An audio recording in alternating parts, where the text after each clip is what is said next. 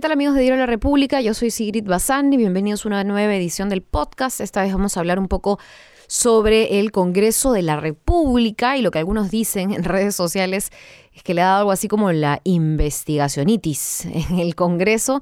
Y es que, claro, ahora quieren investigar lo que sea, pero ¿Vale realmente la pena? Les cuento una pequeña anécdota antes de precisar a qué me refiero. Ayer estaba entrevistando a uno de los voceros de esta marcha que se va a realizar el día de hoy contra, em, bueno, contra la corrupción, por el adelanto de elecciones. La marcha se llama Que se vayan todos.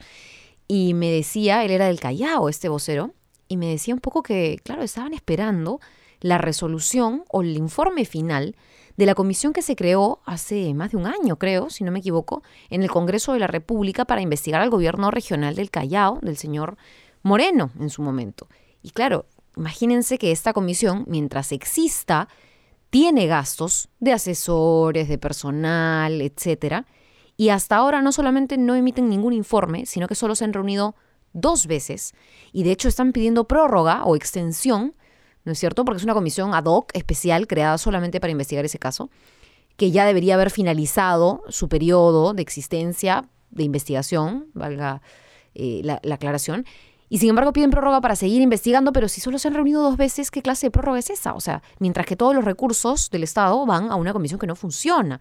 Entonces, claro, cuando se deciden investigar cosas sin voluntad, solo por nombre, por decirlo, por anunciarlo y nada más, sin verdadera voluntad política, o cuando se deciden investigar cosas que son cosas absurdas, que no hay, digamos, eh, ningún punto final al cual llegar, es un derroche de plata, es un derroche de dinero por las puras. Entonces, bueno, eso es lo que está pasando en el Congreso, al parecer. Investigacionitis, dicen algunos. Y claro, después de la fotografía que varios de ustedes deben haber visto en donde salen dos presidentes del Ejecutivo y del Legislativo sonriendo, ¿no? Martín Vizcarra sonriendo, Pedro Lechea sonriendo, todos sonriendo, pero en realidad no se acordó nada, no se tocó nada y de hecho parece que la reunión ni siquiera estuvo o fue fructífera, porque al día siguiente, desde las 9 y 10 de la mañana, hora en la que se inicia la sesión de la Comisión de Fiscalización, ¡pa!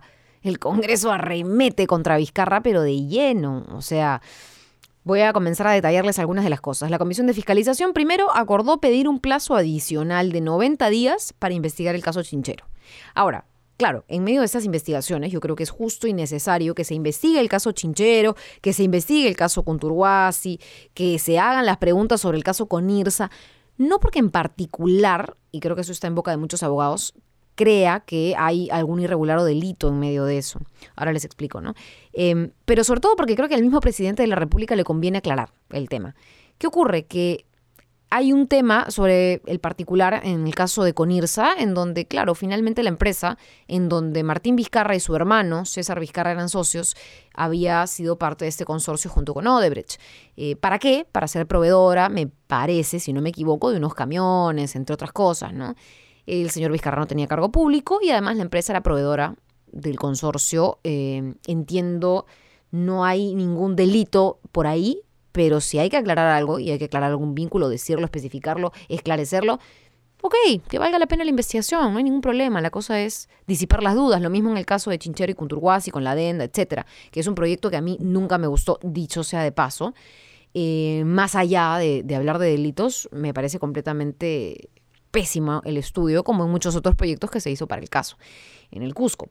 Pero bueno, otras investigaciones que se aprobaron que sí han llamado mucho la atención. Ya les conté que se aprobó el plazo adicional para ver el tema chinchero. De hecho, también se aprobó, entiendo yo, un plazo o pedir un plazo de 120 días para investigar el caso con IRSA, que es lo que les comentaba.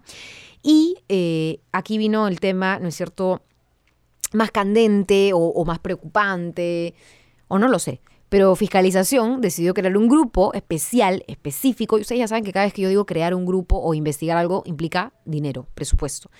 El grupo va a investigar a las encuestadoras por 60 días hábiles.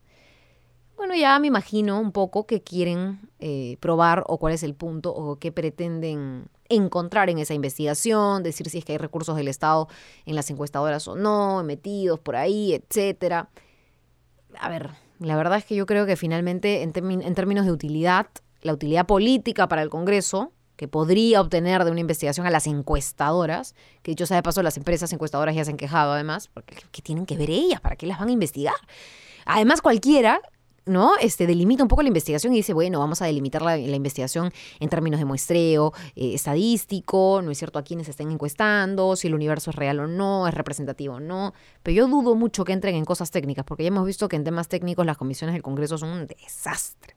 Si hasta borran a los peruanos del extranjero de la ley orgánica de elecciones, discúlpenme, pero sus técnicos, desastre. Y eso no ocurrió en fiscalización, eso ocurrió en constitución con Marta Chávez como parte del comité consultivo de asesores. O sea, Ay, ¿qué les puedo decir? Yo creo que ya varios sacan la línea. Pero bueno, eso en cuanto a las encuestadoras. Además, además, tienen 60 días, un mes para investigarlas. Además, fiscalización, regresando al trabajo de esta comisión, trabajo entre comillas, decidió aprobar citar al hermano de Martín Vizcarra por tercera vez por el caso con Irsa, esto ya lo dije, va en una investigación en paralelo. También acordaron citar a 29 involucrados por el caso Chinchero, ok, también va con el otro caso que les comentaba. Estoy leyendo todos los acuerdos de fiscalización. También em, la Junta de Portavoces entiendo que acordó mantener a Janet Sánchez en la presidencia de la Comisión de Ética y aumentar a 19 sus miembros, quizá diversificar por ahí la correlación de votos en ética, pero quien la dirige está repitiendo el plato. La congresista Sánchez ya tuvo un periodo del mando de ética, muchos la criticaron, en algunas sanciones el Poder Judicial le mendó la plana a la Comisión de Ética, dicho sea de paso en el caso de la congresista Foronda, nos guste o no, el Poder Judicial dijo que su suspensión no debía proceder, pero ella ya había sido suspendida y ya había dejado de ganar su sueldo 120 días y ya había dejado de sesionar e ir al Congreso 120 días. Entonces, claro, ¿quién le devuelve a ella eso? Eh, como digo, eh, les guste o no, el Poder Judicial le mandó la plana a la Comisión de Ética. Em, esto con Janet Sánchez a la cabeza. Además, con Janet Sánchez a la cabeza es que se han archivado muchas investigaciones. Ojo, ¿ah? yo sé que de ella no depende las votaciones, pero es una más en un grupo de trabajo que ha dejado mucho que desear y que ha demostrado ser parte del vaivén político y no parte de la objetividad que una investigación de ética requeriría. Eh, no sé, les menciono el caso, ¿no? Por ejemplo, se ha sancionado hace poco al congresista Roberto Vieira por el tema de la pesca y negociados que él tendría con empresas particulares que habrían salido beneficiadas, pero también se planteó cosas muy similares cuando salieron en varios noticieros y dominicales audios en donde la congresista Úrsula Letona también protagonizaba conversaciones bastante sospechosas en torno al manejo de negocios económicos pesqueros. Entonces, y ella no se la investigó, se la archivó al día siguiente. Entonces, no sé, ahí como que hay varias dudas, pero lo que finalmente aprobó la Junta de Portavoces es mantener a la congresista en la presidencia de esta comisión de ética. Luego también se aprobó, eh, y aquí viene lo curioso, ¿no? Investigar el mensaje a la nación de 28 de julio. Fiscalización aprobó, hablando de Janet Sánchez, quien está presidiendo la comisión de ética de la que hablábamos, ella propuso crear un grupo para indagar si la propuesta de adelanto de elecciones fue aprobada o no en el Consejo de Ministros para que sea parte del mensaje a la nación. Esta propuesta la hizo la congresista en eh, la Comisión de Fiscalización y la verdad es una, es, es, una pena, ¿no? La verdad es que da risa este tipo de cosas, o sea.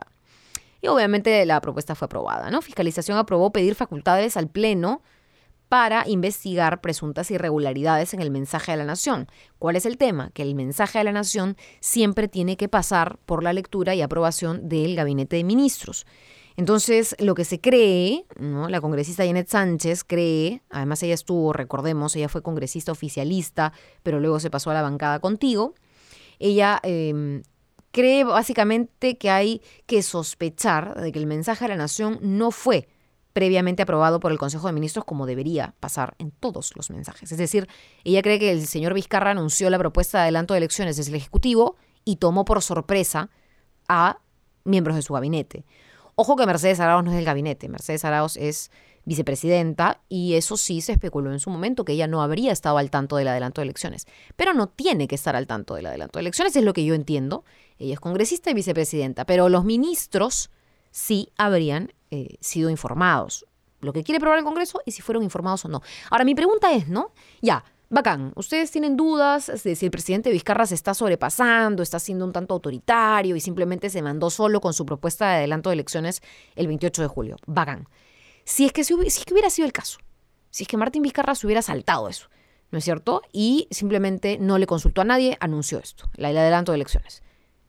¿Qué? O sea, ¿qué pasa? Al presidente de la República no se le puede investigar mientras dure su mandato. Al presidente de la República se le puede investigar después, pero hay una serie de protecciones y una serie de inmunidad, eh, de inmunidades o de, privilegios que tiene por ser presidente de la República. Entonces, ¿qué? Ya, ¿qué, pretende de verdad ese grupo legislativo? Hacer, darle un puyazo al presidente, ok, decir que se manda solo, que es un autoritario. ¿Y aún así cree este Congreso que con eso va a levantar ciertos puntos? Que en lugar de trabajar se pone a investigar, pero hasta que hay debajo de la piedra del costado, o sea, no sé, no sé qué pretenden, la verdad, además de gastar dinero por las puras. Pero bueno, de repente para alguien, para alguno de ustedes escuchando, es importante saber si el presidente consulta o no, eh, siguiendo el protocolo, las reglas, ¿no es cierto? Eh, lo que manda la Constitución. Eh, antes de lanzarse pues con propuestas como esta, que dicho sea de paso el adelanto de elecciones igual es aprobado por la mayoría de peruanos y peruanas, pero evidentemente hay un interés del Congreso por conocer eso, hay un interés del Congreso por conocer no sé qué exactamente de las encuestadoras, pero recordemos que en época electoral hay varias encuestadoras que sí claramente tienen, a ver, una manipulación de la información brutal. Ojalá que en elecciones el APRA, por ejemplo, también apruebe investigar a todas las encuestadoras. Porque aquí yo creo que hay algo bastante direccionado, ¿ah? ojo. Y además muchos tienen rabo de paja, ese es el problema. Pero como no estamos en contexto electoral, aquí solamente quieren investigar a las encuestadoras porque el señor Vizcarra está alto en las encuestas. Punto es que es así, pues, ¿no? No sé si vieron ustedes también esta, este encontrón entre Mauricio Mulder y Salvador del Solar. Fue muy gracioso porque Salvador del Solar se reía cuando Mauricio Mulder hablaba y el señor Mulder decía, bueno, pues ¿cuál, es el chiste? Cuénteme usted el chiste. ¿Y por qué defiende usted tanto a las encuestadoras? ¿Qué negocio tiene usted con las encuestadoras? Bueno, y las encuestadoras también se han defendido solas, ¿no? Evidentemente, pero sí genera indignación, pues, y es normal que se exprese. Eh, como yo decía, hay investigaciones que creo valdrían la pena para que el presidente de la República aclare las dudas. ¿No es cierto? Especifique su rol en el tema chinchero, especifique su rol, eh, digamos ya en ese momento cuando no tenía cargo público, en el caso de la empresa que tiene familiar, que formó parte del consorcio con IRSA, que explique esas cosas, de repente valdría la pena, ¿no? Este, está bien que se pidan prórrogas y que se investigue. Ojo que a mí igual no me gustan las prórrogas porque normalmente las comisiones se crean para investigar en determinados plazos y muchas veces por todo este ruido político es que no se cumplen con los plazos. O por flojera, o porque no hay quórum, o porque los congresistas no van a sesionar. Entonces no deberían haber prórrogas. Los grupos de trabajo que se crean en el Congreso deberían estar en los plazos. Aquí hay mucho... Hay una palabra con H que no voy a decir, pero la puedo decir, eh, digamos, un poco a la inglesa. Hay mucho waving, ¿me entienden? Entonces, claro, uno ya no confía cuando se crean estos grupos legislativos, menos aún cuando se crean absolutamente por cualquier cosa. De hecho, si hablamos del discurso presidencial y la propuesta del adelanto de elecciones, en su momento, si tengo aquí la fecha y no me falla, el 31 de julio pasado, porque además ha pasado un montón de tiempo, ¿no? Pero es raro que ahorita estén tratando de levantar todo este polvo. El 31 de julio, Jorge del Castillo de Lapra solicitó a la PCM, a la Presidencia del Consejo de Ministros, una copia de las actas y grabaciones de todas las sesiones del gabinete ministerial de julio. Y lo que consignan los medios, al menos yo lo tengo aquí, Diario La República, Diario El Comercio y otros periódicos, es que la PCM le envió los documentos el 2 de agosto. Pero del Castillo no estuvo contento, dijo que no le entregaron los audios y me parece por ahí haber escuchado a Salvador del Solar contestarle que simplemente no hay audios, no hay grabaciones, pero están las actas y están firmadas. Ya si no le gusta, ¿no es cierto que hayan actas firmadas e igual quieren hacer todo un grupo legislativo para investigar el mensaje de la nación? Ya ustedes, como, les digo, saquen su línea, saquen sus conclusiones, pero sinceramente yo no sé qué puntos y con quién intenta, qué puntos intenta ganar el Congreso con esto. ¿Con quién intenta congraciarse? O sea, a mí todo me suena o me huele a venganza, venganza, venganza, pero venganza no es trabajo y venganza no le hace bien a la gente ni le da de comer a la gente. O sea, tanto que se quejan los humoristas de que no se está haciendo, no se está trabajando por la reconstrucción, no se está haciendo nada en seguridad ciudadana. Pero ellos, ¿qué están haciendo? No entiendo. O sea, ya, bacán. El Ejecutivo tiene críticas y tiene la pelota en su cancha en muchos temas. ¿Y el Congreso qué está haciendo? O sea, ¿qué puede decir? ¿De qué se puede jactar? Ya, más allá de devolver el puyazo al Ejecutivo y de estar en la confrontación, porque ya, ok, tendrán que responderle al presidente cuando él los pecha y lo que fuere. Pero ¿qué tiene para demostrar el Congreso de bueno? Ah, no, pero es que mire, estamos investigando el discurso presidencial. No sean graciosos, pues. No sean graciosos, no se pasen, la verdad. Y bueno, además la cantidad de gente que va a ser citada por estos casos es tiempo, es plata. La reforma política que, ojo, hay algunas, algunos puntos de la reforma que no se promulgaron porque falta tener una segunda votación en ellos. Eh, a ver, es una locura. Es una locura los pendientes que hay. El tema del adelanto de elecciones, para esto también se instaló, ¿no es cierto? Hace ya una semana, dos semanas, no lo sé, la Comisión de Constitución que tiene que discutir la propuesta del adelanto. La primera vez que sesionó, dijeron no, esta primera sesión siempre es protocolar, se da por eh, iniciado, ¿no es cierto? Esta legislatura, esta comisión, es un acto protocolar, no se tocan temas de fondo y no quisieron tocar el tema del adelanto de elecciones y no quisieron tampoco ni siquiera establecer un cronograma de cuándo se iba a discutir qué cosa. Luego volvieron a sesionar, ya hubo la segunda sesión de la Comisión de Constitución, y tampoco, yo no sé bajo qué excusa, pero tampoco quisieron aprobar un plan con plazos, con cronograma, pese a que la propuesta de Vizcarra, ojo, del adelanto de elecciones, tiene ya un cronograma. Es como si cualquier cosa que viniera el Ejecutivo lo votan al tacho. Por eso es que terminan borrando a los peruanos del extranjero en la ley. Por eso es que no se fijan de las cosas. Porque están haciéndole caso a la señora Marta Chávez y algunos a los que le consultan, que aparentemente no les están consultando bien, porque ahora nuevamente otras bancadas tienen que pedir que por favor regrese a la ley el tema del derecho de los peruanos del extranjero a votar, porque se les pasó. Nos hacen perder tiempo a todos los peruanos con nuestra plata. La verdad es que eso indigna mucho. Así que nada, yo me despido. Vamos a estar al pendiente de cómo avancen estos grupos de trabajo. Ojalá que no sea como el grupo que investiga el caso de Callao y la corrupción eh, en el Callao que tanto preocupa a muchos, porque si no, ya nos vamos a dar cuenta que por las puras se crearon e igual se siguen destinando recursos y es plata al agua, señores. Es puro floro barato del típico político que no está trabajando. Con eso me despido, que tengan un muy buen día y no se pierdan los podcasts pasados. Ya estoy colgando podcast de nuevo en algunos días. Chao.